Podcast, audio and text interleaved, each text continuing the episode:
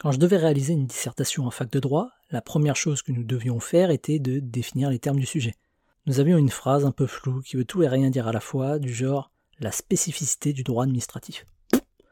Et nous devions alors prendre le temps de définir en introduction chaque mot et trouver une problématique en rapport avec l'énoncé. Ce qui donne par exemple en quoi le droit administratif, domaine du droit public, se distingue-t-il de manière originale des autres catégories de droit? C'est tout de suite plus précis et nous pouvons construire un plan à partir de cette problématique et commencer notre rédaction. Sans ça, on prend le risque de bosser pendant 4 heures et faire un hors-sujet complet.